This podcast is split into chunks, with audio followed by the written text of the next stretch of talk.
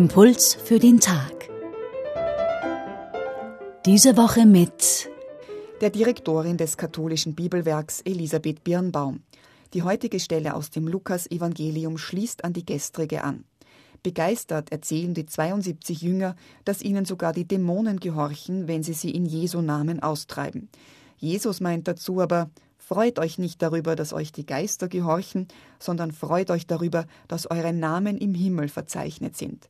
Nun Elisabeth Birnbaum mit ihren Gedanken dazu. Die 72 erfahren die Macht, die ihnen ihre Verbindung mit Jesus gewährt. Die Dämonen gehorchen ihnen, das Wiedergöttliche, das, was dem Glauben entgegensteht und lebenszerstörerisch wirkt, schadet ihnen nicht. Das sind Erfahrungen, die manchen Menschen geschenkt werden, die sehr eng mit Gott verbunden sind. Sie scheint nichts aus der Ruhe zu bringen, auch in größten Widrigkeiten und Anfeindungen bestehen sie und nichts scheint ihnen zu schaden.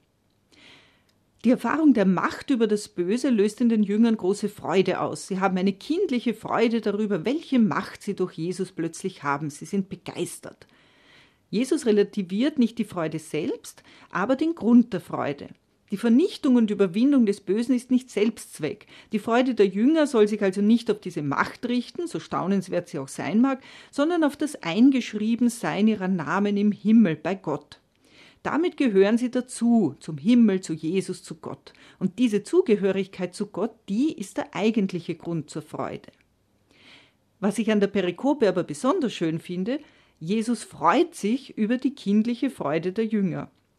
Und obwohl er sie ermahnen muss, weil sie sich ja eigentlich über das Falsche freuen, freut er sich über die Begeisterung der Unmündigen, wie er sie nennt. Und er preist Gott dafür, dass er sich nicht den klugen, sondern gerade diesen kindlichen, manchmal sogar kindischen Menschen zu erkennen gibt. Denen, die sich freuen, die begeistert sind. Und das ist doch ermutigend. Das war die Direktorin des katholischen Bibelwerks Elisabeth Birnbaum über Lukas Kapitel 10, Verse 17 bis 24. Nachhören können Sie alle Impulse dieser Woche im Podcast auf unserer Website radioklassik.at.